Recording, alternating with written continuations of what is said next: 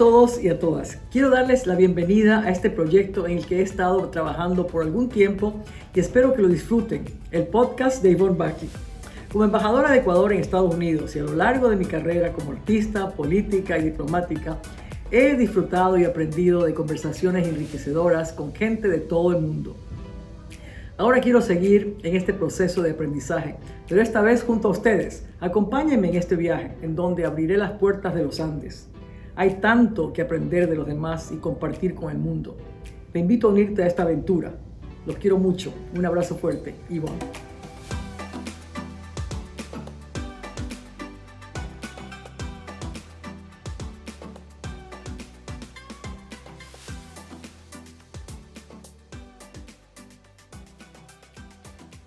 En este episodio del podcast Ivonne Baki le damos la bienvenida a Inglantina Singh, Englantina comenzó su carrera en la televisión al ser conductora de MTV Latinoamérica, donde presentó los premios de música y películas de MTV.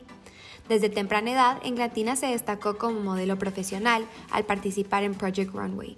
En el 2011 fue elegida como la embajadora oficial del Fashion Week Worldwide Mercedes-Benz. En el 2012 fue presentadora del certamen Miss Venezuela.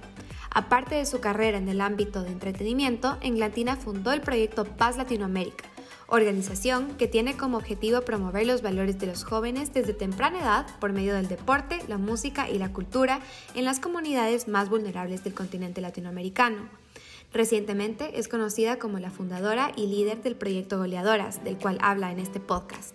Con esta presentación le damos la bienvenida a Englantina Singh.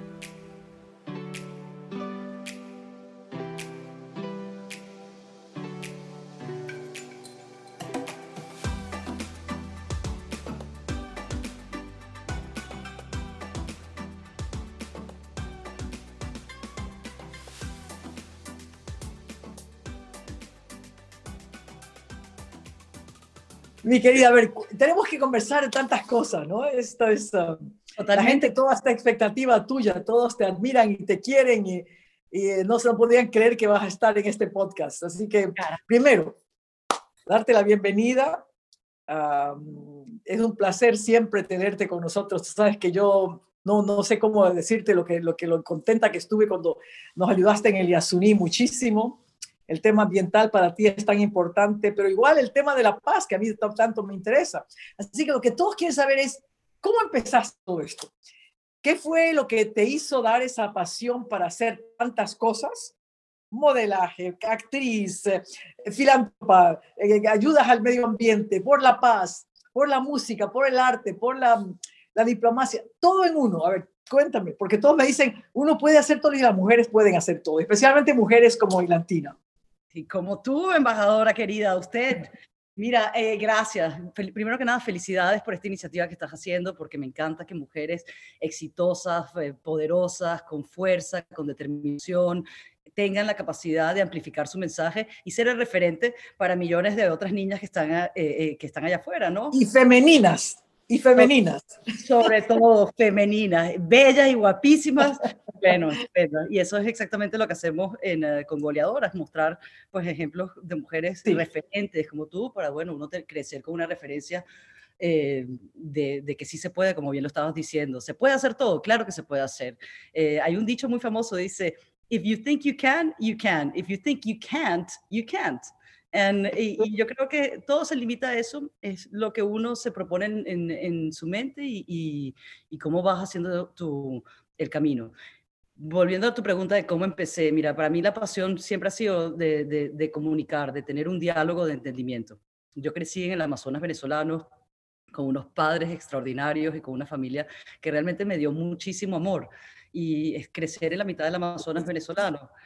Eh, yo, pues mis amiguitos eran los nativos que estaban pues, a horas de, donde nosotros estábamos y nos, nos, comunicábamos, nos veíamos, cuando nos encontrábamos, más bien que no era la palabra comunicar, eh, no, nos, no nos parecíamos, no estábamos vestidos iguales, no hablábamos el mismo idioma, no teníamos las mismas culturas ni las, ni las mismas tradiciones, pero aprendimos tanto, yo tenía un balón de fútbol y ellos con el fútbol empezamos a jugar, eh, nos, bueno, nos empezamos a comunicar con, con señas eh, y me enseñaron de su cultura, me enseñaron a pescar, me enseñaron el onoto, me enseñaban cómo trabaja la selva, cómo trabaja la naturaleza y yo creo que de esa manera hay diálogos o lenguajes universales que nos, nos, unifican. Tenemos como seres humanos, como raza humana, independientemente si son, eh, somos eh, género masculino, género femenino o de cualquier parte del mundo, tenemos esas cualidades que te vienen eh, por ser humano, ¿no? Y yo me he dedicado a lo largo de mi carrera, bien sea en cual sea de los sectores que me he desempeñado,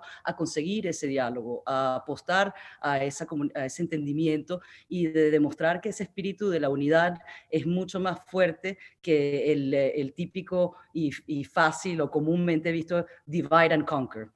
Eh, es más lo que nos une a lo que nos, a lo que nos divide. Entonces, tanto con la música como mi trabajo en la carrera en MTV, como con la moda, con el arte, eh, el emprendimiento social, el lenguaje universal del fútbol, que es, bueno, es la, es, la, la, carrera que, el, el, maratón que me, que, que, me he impuesto de lograr y me da, me da grandes satisfacciones y cada vez demuestro más que sí hay cosas, eh, que sí tenemos pues las ganas y la, y, la, oportunidad, que es una gran oportunidad de encontrar esos, esos denominadores comunes, encontrar ese respeto, encontrar y empezar a construir juntos eh, una cultura de paz, una sociedad donde podamos avanzar con mayor progreso, donde mm, podamos entender y resaltar las diferencias, pero eh, en uso con un, con un, como equipo, ¿no? Con un gol en común. Así es. Y sabes qué, verdad, Glantina, eh, porque la paz no es solamente la no violencia, es la inclusión social, la no pobreza, y el, y el deporte y la cultura son las que más crean paz. Cuando los jóvenes tienen algo que hacer, ponen su violencia, su energía, o su, especialmente los varones, eh, esa energía tienen que ponerla en algo, o se van a la delincuencia, o van a un deporte, o a la cultura, o al arte, la música. Entonces yo creo que eso es lo que tenemos que concentrarnos más que todo, a encontrar fórmulas. Mira, lo del Mundial de Qatar, por ejemplo, en el mundo árabe, que vamos a tener que estar allá en el 2022 y viste lo que han hecho. Eso va a ayudar muchísimo a la gente en, el, en los países donde hay esa energía, igual que el latinoamericano, se parecen mucho los árabes con los, con los latinoamericanos, esa energía que tenemos, esa fuerza de, de encontrar siempre algo y estar, hay que ponerla en algo. Y si no mm. se la pone en el arte, en el, deporte, se van a otras cosas negativas. Y por eso es que yo creo que el mundo tiene que ahora cambiar y con la pandemia, ¿qué piensas tú que va a ser la humanidad después de la pandemia? No, bueno, podemos especular muchísimas cosas, pero yo pienso que ha sido un momento de, de, introspección individual y que nos ha dado ese entendimiento de pues, que estamos todos en, en el mismo, con los mismos retos eh, de poner nuestras prioridades en orden y de tomar ese tiempo para también valorar y poner en una balanza, bueno, las prioridades, qué son realmente las cosas que, que, a uno le suman, en qué uno tiene la mayor fortaleza, cómo uno puede aportar al bienestar común y, y, qué son las cosas que realmente nos nutren. Vivíamos quizás en una, en una vida bastante acelerada, con unos ritmos eh, y con unos retos que, que, quizás no son ni siquiera nuestros propios deseos, son unos retos que nos hemos impuesto debido a que una estructura de una sociedad eh, te dice que eso es el éxito. Entonces llegas al life crisis y dices, ay, ¿qué he hecho? Si yo no sé Por lo mismo también es parte del trabajo forma, forma, formativo que hacemos con la fundación y con el deporte, que te da esa, esa oportunidad desde muy temprana edad de formar esos valores, de entender en qué uno es bueno, de entender cuál es su propósito y de tener pues una estrategia y la resiliencia a no darse por vencido para lograr nuestros sueños. Pero que los sueños sean individuales, no sean unos sueños de tu papá o unos sueños eh, de tu madre o unos sueños que te están imponiendo una revista, sino que realmente sea tu, tu propio... Y yo creo que la pandemia nos ha dado esa oportunidad y, espero que, siento que va a ser eh, una, un futuro pues, y un presente mucho más optimista y, aunque estamos pasando todos por unos momentos bien difíciles de cambio, de reinvención, económicamente con grandes retos eh, y distanciamiento, ¿no? Pues yo no he podido ver a mi familia hace ya bastante, eh, más de un año y medio. Em, y, pero bueno, con todo eso uno sigue conectado y ahora todas estas plataformas, ¿quién iba a decir que todas las reuniones iban a ser por Zoom? Pero sabes qué, lo que dijiste es importante, dijiste prioridades, muchas cosas que has mencionado, eh, que es oportunidades. Una, de, la, de, la, de, la, crisis vienen las oportunidades. Siempre hay que ver el vaso medio lleno, no medio vacío. Tú eres optimista y siempre lo ves así. Pero esta oportunidad que tenemos ahora de, de prioridades, de escoger bien. Creo que debemos vivir en un mundo eh, diferente. Quizá la pandemia eh, eh, es un wake-up call para eso, ¿no? Para ver que tenemos prioridades, que la familia es importante, que el abrazo es importante, que el beso, el, cariño, la conversación, la sonrisa, reírse, ver una caída de sol una, y, y admirarse y tener el niño adentro. Ya nadie tiene el niño adentro todos estamos serios. Y, bueno, yo creo que esas son las prioridades y tú tienes eso. Por eso te digo, tú como, bueno, eres jovencita todavía, pero ¿cómo haces para tener ese balance, estar no estresada? Por eso me preguntan a mí también a veces, ¿por qué no estás estresada? Le digo, porque vivo el momento intensamente. Tú creo que tienes más allá de vivir el momento intensamente. Tienes algo adentro que lo pasaste porque por tu juventud, alguna cosa, alguna anécdota. Cuéntanos. De vivir el momento. Sí yo, qué te puedo decir, yo estudié biología marina y, ah, y yo creo que tiene que ver mucho que ver con, ah, con también el, mi crecimiento en, en, la mitad de la selva amazónica, como tenemos, compartimos esa pasión, Venezuela también tiene un trocito, eh, un trocito del Amazonas venezolano y yo creo que me dio tres, tres, tres, este, tres aprendizajes fundamentales que llevo en en mi vida mm, desde pequeña. Y uno era eh, el primero, yo creo que es, la humildad de entender que uno no es el centro del universo. y, cuando ves esa naturaleza, que si se cierra, y es invierno, tú no puedes hacer nada está completamente fuera de, tu control. Entonces, unos, como quizás la, mayor parte de, los jóvenes crecen en unas ciudades con poco contacto con, la naturaleza. O sea, si no sabemos en qué planeta vivimos, no reconocemos lo que tenemos alrededor, cómo todos estamos conectados, cómo independientemente y lo, que, lo mucho que impactamos cada acción con nuestros pensamientos, con nuestras palabras, con nuestras acciones, y, cómo eso, bueno, tiene un efecto dominó que como dicen, cuando una mariposa eh, aletea o eh, eh, toma vuelo, ese, ese airecito de ese parpadeo de esas alas, pues causa que el desierto del Sahara se despierte una vez al año. Fue la dicha de coexistir de compartir, el que estemos en este planeta, en una, una galaxia bastante eh, mm, pequeñita o medio mediocre, me atrevería a decir la Milky Way, en todo este vasto universo que tenemos alrededor, y que el único planeta que tenga vida, porque está al segundo milímetro perfecto, exacto de, de distanciamiento con nuestra gran estrella del Sol, tenemos, produce esto que estamos aquí, los Homo sapiens, bueno, yo creo que estamos elevándonos y evolucionando y que podemos llegar a tener en este siglo XXI un mayor razonamiento de conciencia, de vivir en el presente y de respetar a los otros porque hay un gran valor y una gran satisfacción en el convivir, en el coexistir. Y la tercera es el poder de ser una mujer. Tú sabes por qué el Amazonas se llama Amazonas, ¿no? Así es. Bueno, las grandes guerreras que se encontraron con Orellana y le destrozaron la mitad de sus tropas eh, y de ahí la nombran eh, la, la, la, concentración de agua dulce más grande de todo el planeta, que nuestro recurso eh, más importante. Entonces, si no sabemos que el agua dulce es lo más importante, si no conocemos nuestra historia, me dice, ay, pero ¿por qué yo tengo que saber cuál es el mango tree? Yo, why do I need to know about history? Y le dije, mira, mi amor, no, es que estoy failing history, pero estoy buenísima en matemática.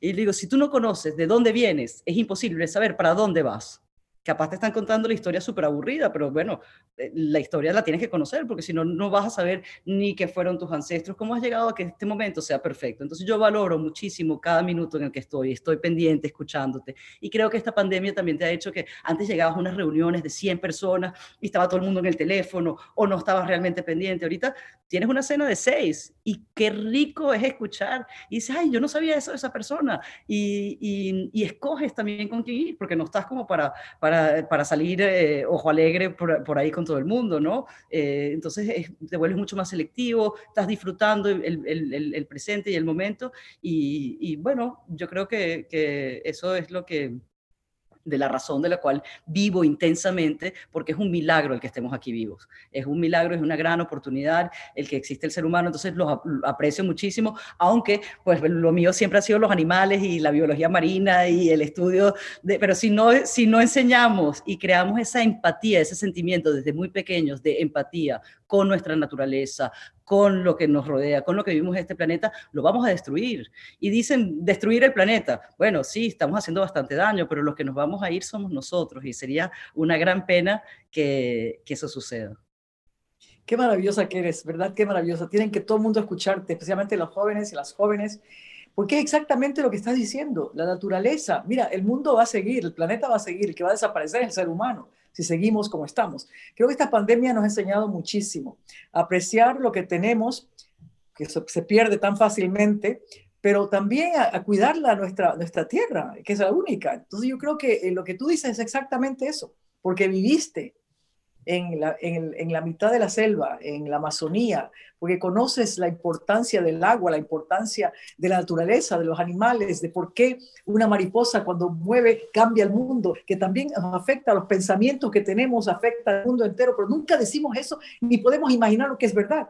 Eh, cuéntanos más del tema goleadora. Esto, cuéntanos más, el tema, cómo empezó tu proyecto goleadora. Mira, hace 10 años de, de utilizar el fútbol como una herramienta de inclusión y de desarrollo en, eh, en, las zonas más vulnerables. Y fuimos a hacer nuestro primer proyecto en Haití. Yo llego a Haití, eh, tú sabes, después de haberle escrito cinco cartas a Ban Ki-moon.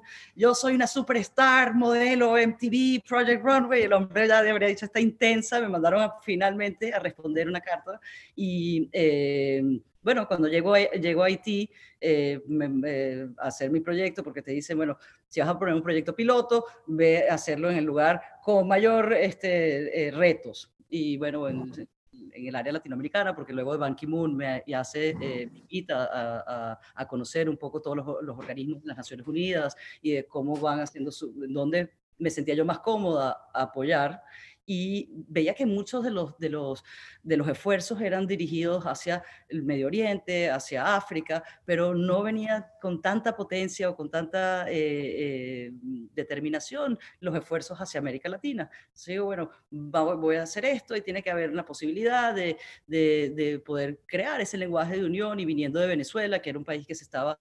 Eh, era una vez un país que se estaba un poco derribando, derrumbando, de, pero derrumbando en la materia social debido a, crear otra vez el dividir y conquistar. Eh, y generar odio. Yo creo que, que, hay que impulsar las cosas desde el corazón y siempre con buena voluntad. Y a veces eso se vuelve muy difícil porque pues la gente busca sus intereses individuales y parte de lo que es hacer eh, una formación con un, un juego que que es trabajo en equipo en esencia, es algo que te da pertenecer a algo más grande que tú mismo. Entonces te da un entendimiento a lo que es el, la satisfacción de, de, dar a la comunidad. Bueno, bien, como, como tú lo has hecho. Llego a Haití Ivonne, esa, sin saber nada, o sea, 2010. Y, o sea, la niña que venía trabajando conmigo, me, o sea, se fue en el primer vuelo que pudo salir, aquella ciudad, Puerto Príncipe, destrozada, el presidente Martelín ese entonces, bueno, eh, estaban desplazando gente, eh, vamos, hay mucha este, población que se está yendo al suroeste de, de, Haití, si ya hizo un llamado a las organizaciones que estaban trabajando que por favor que tomaran un poco la, la eh, no se concentraron solamente en Puerto Príncipe, sino que se salieran a, los afueras. Y me voy con un fotógrafo ecuatoriano que de hecho es el que me presenta. Eh, me presenta por Yasuni. Sí, exactamente. Y llegamos al, suroeste de Haití, traían agua, medicinas, y todo era muy necesario, pero esa gente no se entendía, esas medicinas no sabían cómo aplicarlas, el agua sí era esencial, pero cuando les empezamos a hacer los, los torneos de fútbol, se empezaron a conectar y redujo la violencia porque se empezaron a entender, se empezaron a apoyar con un lenguaje que era de ellos, que les empezó a dar la oportunidad de una manera súper natural, eh, sin forzarlos a, conocerse, a apoyarse y a generar ese sentido de comunidad. Bueno, hoy en día el programa lo compró Carrefour y hay más de 5.000 niños que han participado y de ahí fuimos a Venezuela. Pero bueno, cuando me estoy dando, eh, vas haciendo estos proyectos, empiezas a ver realmente on the ground qué son las, de, las necesidades. Y es difícil poder avanzar si la mitad de la población, que son las niñas y mujeres, están por fuera de la participación social económica. Luego, este, el Jeffrey Sachs de la Universidad de Columbia, eh, que creo que es el gran amigo tuyo, eh, vio un manifiesto que me invitaron a los jóvenes a las Naciones Unidas, que escribí un manifiesto que se llama Girls with Balls, y él lo escuchó, me escuchó y vino y se acercó y me dice, mira, esta idea que tú tienes me parece genial, ¿por qué no hacemos un case story con la Escuela, la, Escuela de Economía de Colombia? Hicieron un case story, desarrollaron todo esto y, en los últimos tres años lo he estado implementando, un programa que es un movimiento realmente, por las niñas, para las niñas y con las niñas. Un movimiento que ha empezado de una manera local, que tiene eh, una posibilidad, un potencial de ser un movimiento global, donde las niñas se les, se les hace líderes a través de esa eh, de camaraderie, del trabajo en equipo y de que tengan una comunidad donde ellas mismas se puedan apoyar y les ayude a tomar mejores decisiones, a prevenir actos de violencia y a, pues, a incluirlas con una voz en la participación social económica. Es un proyecto de bajos costos, de alto impacto y escalable. Eh, es, un, es, un, proyecto que a mí realmente, bueno, me, me, da muchísima satisfacción y de hecho estoy aquí en Panamá porque tuve una reunión con la primera dama, eh, Cortizo, que, mm, que le encantó y, y, si todo sale bien, este, lo estará impulsando desde el despacho de la primera dama porque va muy alineado también, otra mujer poderosa, fuerte, exitosa, eh, madre femenina, hermosa, que puede llegar a ser todas esas cosas que a veces nosotros mismos nos limitamos. Y es un poco, usamos el fútbol porque el fútbol es el deporte más popular del mundo. Y pero, o sea, la FIFA tiene más miembros, eh, eh, este, eh, tiene más miembros que las Naciones Unidas. O sea, Taiwán existe cada cuatro años cuando se ponen su camiseta y van al mundial. Y, y, el 70% de los países las mujeres no pueden jugar fútbol, no están bien vistas a jugar fútbol. Y en muchos de esos países ni siquiera ver un partido de fútbol.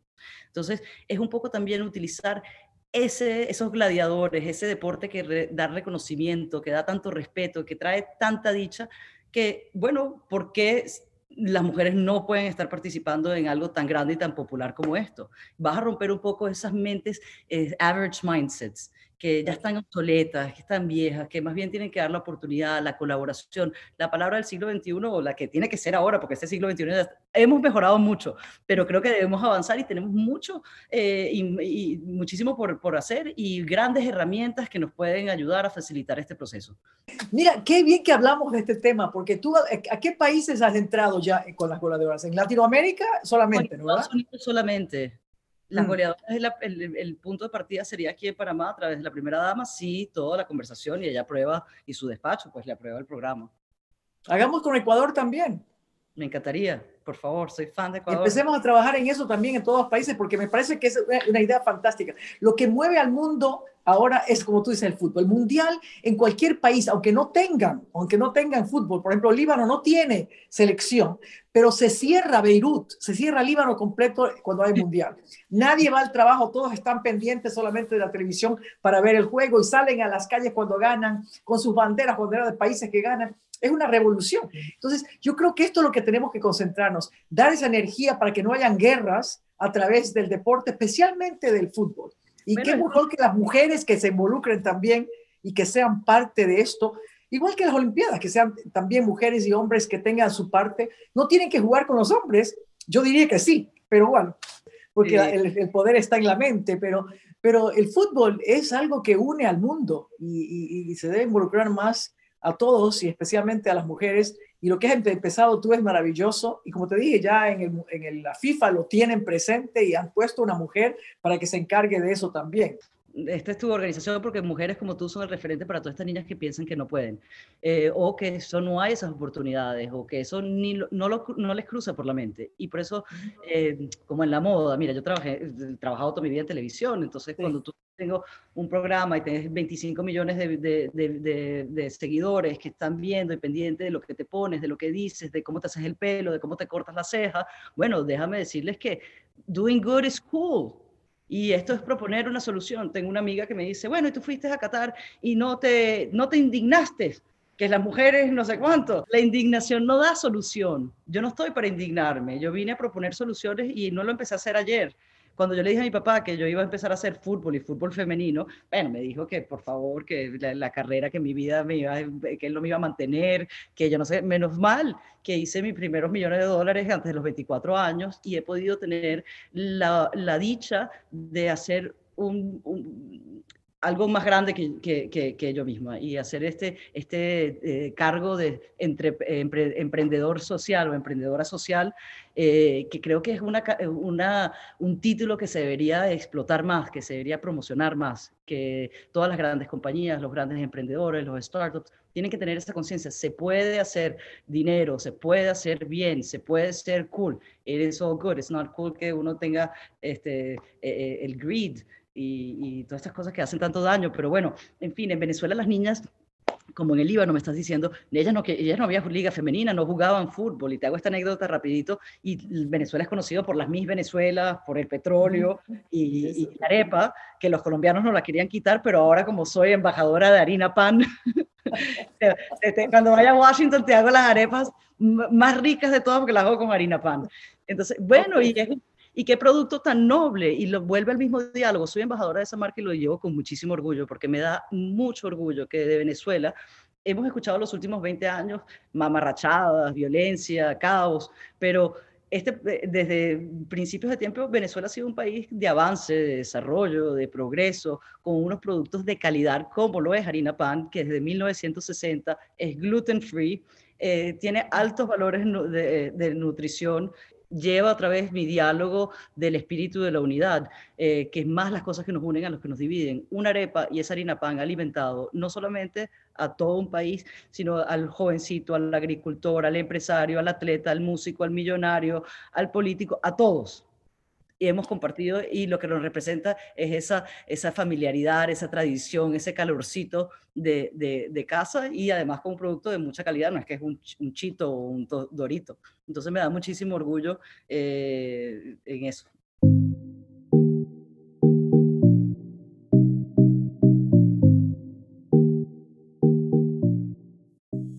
Somos Isabel y Nicole, productoras del podcast de Yvonne Baki y además somos autoras del nuevo blog de la Embajada del Ecuador en Estados Unidos, Legacy. Te invitamos a leer nuestros artículos y entrevistas a reconocidos personajes en ecuador.org/legacy. Y ahora, de vuelta al podcast. Las niñas han sido excelentes. Tanto sale una niña del programa que hoy en día está nominada a la FIFA al, zapato de oro. Eh, se consiguió beca en, la Universidad de Florida, hizo que la Universidad de Florida fuera la mejor universidad. Le ganaron a Stanford haciendo en el fútbol femenino. Está firmada en el Atlético de Madrid y acaba de hacer que el Atlético de Madrid, por primera vez en su vida, gane la Copa Europa, eh, porque esta niña fue la que anotó los, los, dos goles del, partido, pues. Y bueno, cambió su vida, tiene 21 años, se ha desenvuelto, la ves con una seguridad, está haciendo podcast, está haciendo esto, estamos trabajando con goleadoras porque es nuestra embajadora de, de crearles un programa eh, de noticias a, estas, a las niñas, porque ahora en pandemia pues no pueden estar en el campo, pero nosotros empoderamos a las niñas dentro y fuera del campo. Parte de ese empoderamiento es que usen su voz. Eh, y les creamos un programa de que sean eh, un round table con niñas de 7, 10 y 11 años, una chilena, una argentina y una... Bueno, eso fue un concurso, participaron muchas, se escogieron a tres, el jurado escogió a tres, y les ve su, mm, con una certeza, con sus puntos de vista, y bueno, yo, yo lo estoy hosting, entonces viene Deina Castellanos, Alex Morgan, sale ahorita en Nickelodeon USA, ahí te lo voy a mandar cuando salga, entonces tienen una plataforma gigantesca y se les vuelve un movimiento y lo ven que es cool y empiezan a romper esas barreras, esos pensamientos que tanto nos limitan, que no nos dejan vivir el presente porque estamos pensando en lo que no podemos, en lo que no tenemos y el que no alcancemos. Mira, este, bueno, ¿qué te estoy diciendo yo a ti cuento si ya tú lo has logrado y, lo que te, y, todo lo que nos, nos, inspiras y todo lo que, lo que continuarás haciendo? Ya, y vos vas a estar en la, NASA en cualquier momento después de todo tu logro. Encantina, eres, eres verdaderamente una fuerza de la naturaleza y es, eso, es lo que, eso es lo que a mí me encanta conversar con personas así, porque lo haces natural y, y porque empezamos viviendo el momento. Eso se consigue cuando vives el momento cuando no, no piensas en el ego, no es por figurar, sino por, por generar algo, por incluir. Mira, estoy con pasantes, tienes que conocerlas a mis pasantes fantásticas, que son jóvenes que están inspiradas ahora por ti también y seguramente quieren hacer, apoyar en lo que se pueda y ayudar a los demás. Lo importante es conectar, conectar para que tú ayudes a una, la otra ayuda a diez, la otra a diez, y eso se hace y se crea. Y las mujeres especialmente necesitan esa seguridad que por ser femenina no quiere decir que no puedes jugar fútbol. Por ser Miss, seas Miss Venezuela, pero futbolera, qué mejor. Esa es una amazona, una amazona fuerte, al mismo tiempo bella, que puede ser todo lo que quiera. Entonces, las que están conmigo ahora están conectadas, eh, Nicole y también Isabel, desde el Ecuador, las dos creo, no, una en Estados Unidos y otra de, de Ecuador y son bellísimas, todas guapísimas, tienen una mente, inteligencia increíble, que quieren hacer más y quieren conocer más. Es fuera la idea de ellos, de que yo tenga el podcast y que sea con mujeres poderosas, bellas, femeninas, y la fuerza, que es la fuerza interna que la tenemos, y creo que eso es lo que tienes tú, y lo irradias, y, hay que dejarte hablar, podemos hacer tres programas, no solamente uno contigo, Valentina. Te quiero muchísimo. Por favor, ven pronto. Cuando regreses de Panamá y estás en Nueva York, vente a quedar aquí un tiempo, podemos conversar de muchas cosas más también. Me encantaría, y te tomo la palabra de que es súper embajadora de goleadoras, y hablaremos muy pronto.